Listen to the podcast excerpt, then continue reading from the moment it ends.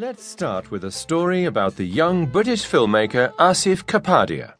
As you listen, try to answer this question What kind of films did Asif Kapadia's parents watch when he was growing up? Who exactly is Asif Kapadia? One of Britain's most successful young filmmakers grew up thinking that films, at least the ones he saw at home, were boring.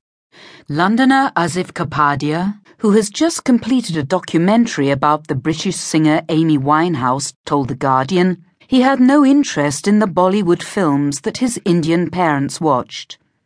As a teenager, he studied design, and for a while he thought about becoming an architect. Then, when he was 17, a friend asked him to help with a film, and Kapadia discovered his dream career. He said, I got so entranced that I changed courses from media to film and video. He then went on to study filmmaking at the Royal College of Art and was still a student when he made the 23 minute movie The Sheep Thief about an Indian boy who gets into trouble for taking a sheep. A few years later, Kapadia travelled to the Himalayas and the dry landscape of Rajasthan in India to make his first full length film the warrior. He said in an interview, My aim was to make something which stood out, something visual, cinematic, with minimal dialogue. His first documentary, Senna, about Brazilian racing driver Ayrton Senna, won two BAFTA awards and became the highest grossing British documentary of all time. Kapadia, who turns 33 this year, no doubt hopes that Amy, about the singer who died in 2011, will be just as successful. Were you able to answer the question? What kind of films did Asif Kapadia's parents watch when he was growing up?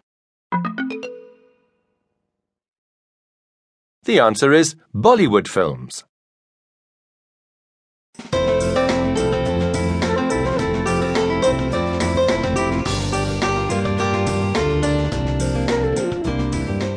Icons of American industry and invention, Thomas Edison and Henry Ford were also friends who owned vacation homes neighboring each other in Fort Myers in southern Florida. In A Day in My Life, we meet Allison Geeson, the chief curator at the Edison and Ford Winter Estates, which include 20 acres of botanical gardens and nine historic buildings. Geeson originally comes from Tennessee and you'll hear this southern twang in her accent.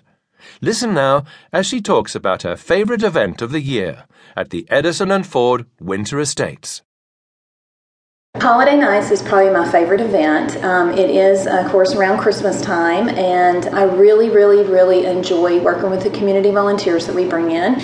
We always outfit all the homes in 1929 around that time period, so we're constantly doing new themes of, of that have to do with the history of Edison and Ford, and also integrating some of the historical elements uh, from Christmas. And I love to uh, set up the historic houses uh, within that period, so it's a lot of fun.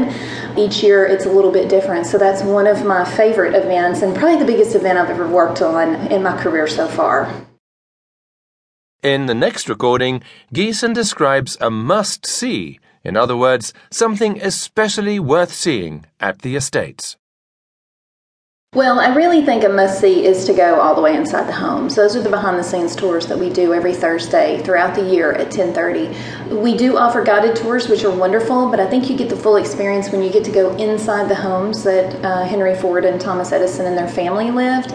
I think that the access that you have to the curatorial department, which is my department that I head, is very rare in museums. Uh, curators are behind the scenes. I am a behind the scenes person. I'm not somebody that you see right when you walk into the museum. You'll see me maybe around the museum. I'm the one that's making sure everything is preserved and everything is historically accurate and everybody has the correct information they need. So the behind the scenes tours, I think, are a must because you get to go in and you get to learn about the architecture, you get to learn about things that you don't on our regular tours, and you get access to the curatorial staff to ask a question that maybe nobody else knows the answer to.